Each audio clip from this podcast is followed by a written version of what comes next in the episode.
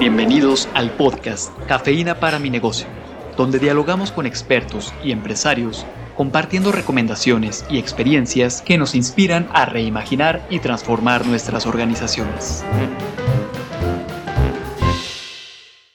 Excelente momento para tomarnos un café, Carla. Bienvenida una vez más a este espacio que nos encanta, donde compartimos con personas que nos suman muchísimo en este proceso que implica dirigir, construir y llevar de la mano a una empresa. Así es, Rafa. Tenemos hoy como invitada a la maestra Alba Gloria Arias. Ella viene, fue personal en el ITESO, estuvo prácticamente trabajando aquí con nosotros, la conozco desde que estudiábamos la maestría, bueno, yo estudiaba la maestría, ella fue mi maestra, y viene a hablarnos de un elemento que creo que no habíamos hablado a lo largo de dos temporadas y media más o menos que llevamos al aire, que tiene que ver la empresa y las emociones. Los episodios anteriores que nuestros escuchas han podido este, seguir se darán cuenta que empezaron a tocar este tema desde la perspectiva de la familia y de las empresas familiares y cómo ahí pues era un cúmulo de emociones las que estaban en juego y lo vimos más desde el área de la organización de la empresa, pero ahora vamos a un área desde la parte más emotiva. Alba, es un gusto, de verdad nos sentimos muy halagados de que tú estés aquí y bienvenida y queremos escucharte. Muchas gracias. La halagada soy yo. Es un placer el poder compartir con ustedes y también con las personas que nos van a escuchar de un tema maravilloso al que se le está dando mucha importancia en Europa y todavía en América. Se empiezan a dar visiones, pero no se le ha dado todo el peso. Nosotros en el Instituto Beison tenemos una maestría de intervenciones sistémicas en organizaciones y a veces se piensa que un psicólogo en una organización es alguien de que recluta gente, que selecciona gente. Pero hemos avanzado más. Hoy por hoy, todos los expertos en el área de la salud nos damos cuenta que una persona vive el mayor tiempo en una organización. Pasa el mayor tiempo en el trabajo más que en su familia. Y entonces nos damos cuenta de que esta persona, su emocionar, lo lleva a la organización. En Europa se ha hecho investigación al respecto y se ha observado que una persona que se siente satisfecha en su trabajo, que se siente bien en su trabajo, empieza a generar sentido de pertenencia y eso le da una autogestión, un sentirse comprometido, en la producción, en la creatividad y en la innovación, a tal grado de que algunas marcas han generado todo un ambiente para que el colaborador esté en un estado de bienestar. Nosotros podemos pensar, ¿cómo es eso? Bueno, esto ha venido evolucionando. En una época se hicieron investigaciones para saber cómo una persona podía producir más, porque el enfoque que se tenía en el siglo pasado era lograr una mayor producción en corto tiempo con el menor costeo. Y entonces se tenía una visión fragmentada de la realidad, una visión fragmentada del área laboral. ¿Y qué hacían? Fragmentaban, dividían la producción. Y cada colaborador hacía una parte de eso. Pero al cabo del tiempo, donde hemos adquirido cambios a corto plazo, antes una innovación, un cambio, pasaban más o menos como 10 años. Estamos hablando eh, del siglo pasado. Hoy los cambios, cuando mucho es en un año, seis meses. Entonces las organizaciones tienen que desarrollar la innovación y la creatividad. Pero todos sabemos que la innovación y la creatividad se genera en un ambiente de bienestar. No en una presión, no en una angustia, no en una explotación sino en un bienestar. Entonces, las organizaciones tienen que desarrollar esta innovación y esta creatividad en todos sus procesos, pero solamente lo van a generar en ese ambiente. Entonces, en esta parte del emocionar, tenemos que entender qué es aquello que a nuestros colaboradores los hace sentir en un ambiente de pertenencia, no desde el discurso, no desde el regalo, porque a veces ni siquiera es el estímulo económico, es el hecho de sentirse emocionalmente satisfechos con el clic con el MASH, como dicen algunos eh, del marketing. Entonces, ¿qué es lo que ocurre? Primero tenemos que saber quién selecciona a mi personal. Y puedo decir, bueno, puedo contratar una agencia que seleccione o está el departamento reclutador de recursos humanos. Sí. Pero esa persona que selecciona, selecciona desde el emocional. Todas nuestras decisiones tienen que ver desde el emocional. Y entonces el de recursos humanos va a entrevistar a 10 gentes para seleccionar a uno. Pero ¿a quién selecciona? Al que le hace resonancia, al que se le hace consonancia. ¿Por qué? Porque está buscando competencias técnicas, sí, pero le van a llegar muchos con esas competencias técnicas, pero va a escoger aquel que le resulta significativo y tiene que ver con su emoción. De ahí que una organización va a ir generando un patrón de comportamiento y un perfil de las personas que están siendo seleccionadas por una persona que tiene cierto patrón emocional y de acuerdo a eso selecciona.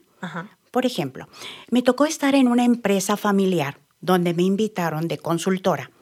Y entonces decían en esta empresa familiar, es que nosotros vemos que se desperdicia mucho material.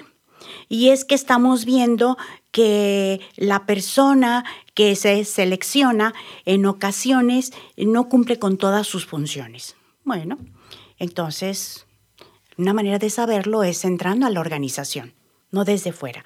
¿Por qué motivo? Miren, el que selecciona, el observador es lo observado.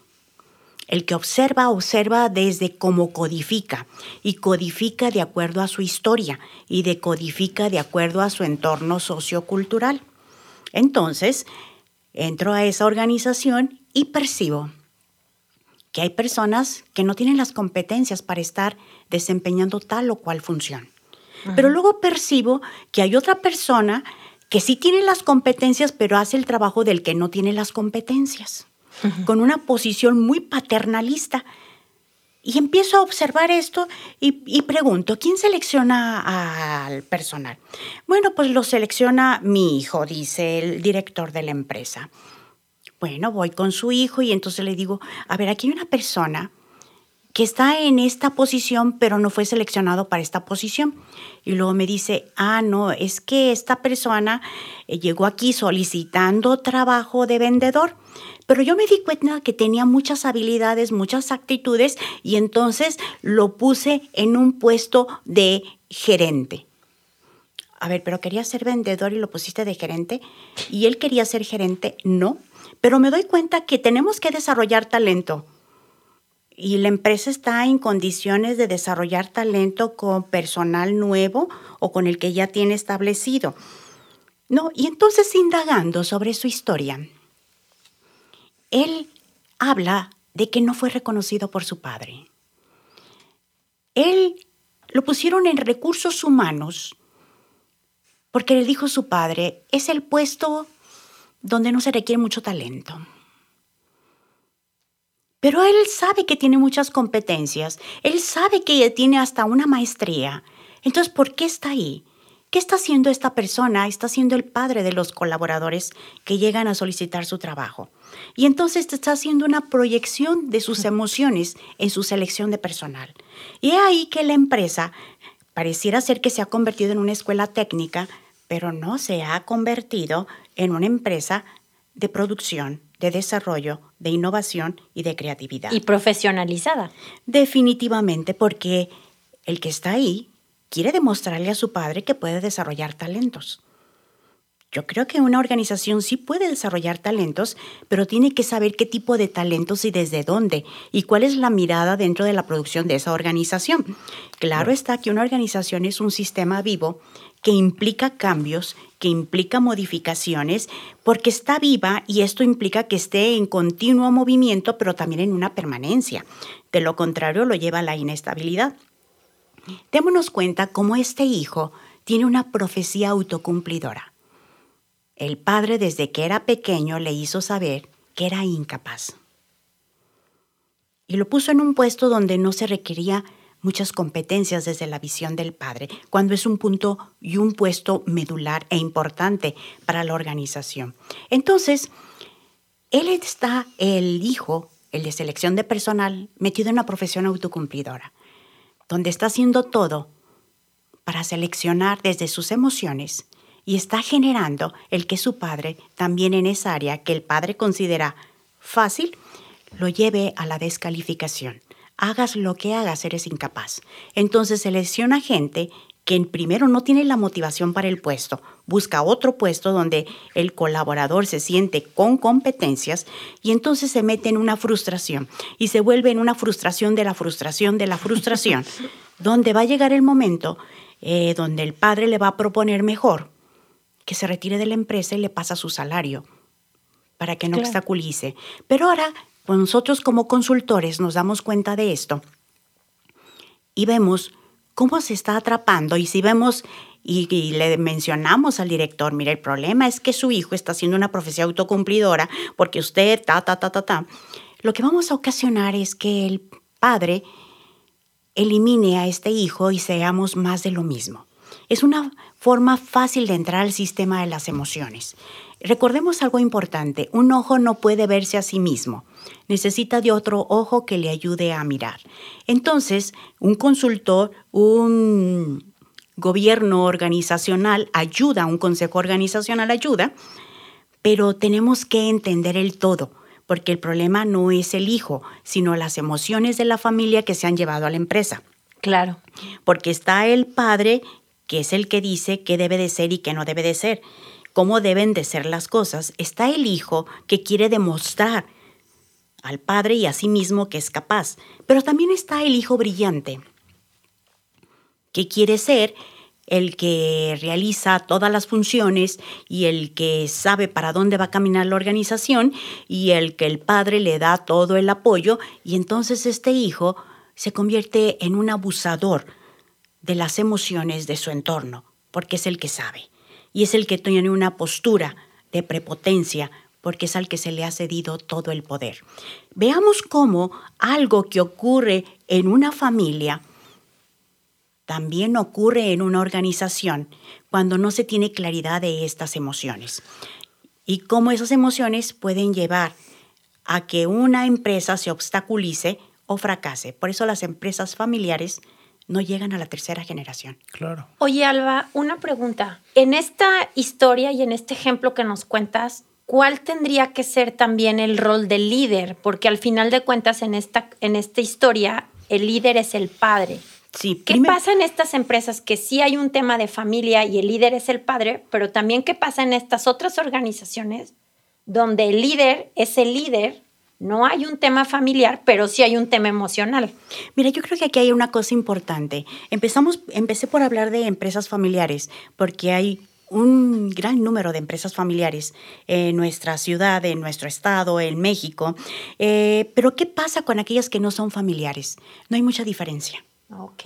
¿Por qué motivo? Cuando yo he tenido eh, pacientes que trabajan como gerentes y que de alguna manera es el estrés el que los lleva a la terapia, y que trabajan en algunas empresas donde el nivel de exigencia es muy alto, donde inclusive hay que cumplir con proyectos en corto plazo, el problema es que ellos han aprendido a hacerse cargo, no a delegar. El síndrome del quemado, el síndrome de cansancio, estrés laboral, le da únicamente a los colaboradores que buscan el reconocimiento y no lo obtienen. ¿Cómo? Y me parece clave en esto que nos compartes, que las emociones, que es un tema que incluso en México nos hemos tardado en poder darle esta importancia que requieren las organizaciones, puede ser el gran motor o el, gran limitante que tenemos en, en las mismas. ¿Cómo puede ser el gran aliado de unir propósitos, de unir y hacer estos match entre colaboradores y empresa? pero también las emociones no identificadas, no reconocidas, no trabajadas, pues se vuelven una bola también de nieve hacia la empresa, los empresarios y los que la conforman. Definitivamente, y yo creo que ahora esta comunicación que estamos teniendo es para motivar a los empresarios, a los emprendedores, que volteen a ver las emociones. Toda decisión está basada en emociones. Y no es querer psicologizar, no. Es solamente entender que trabajamos con humanos que reciben una retroalimentación de su entorno y en base a eso generan mapas de codificación de lo que debe de ser y cómo debe de ser. Y esto, si ponemos atención, ponemos énfasis, es casi seguro que generemos un ambiente confortable, agradable, con sentido de pertenencia, en donde todos ganen, ganen. Gracias por acompañarnos, Alba. Ha sido un placer. La cafeína comienza a hacer efecto. Compártanos sus impresiones en la sección de podcast de nuestro sitio web universidadempresa.iteso.mx.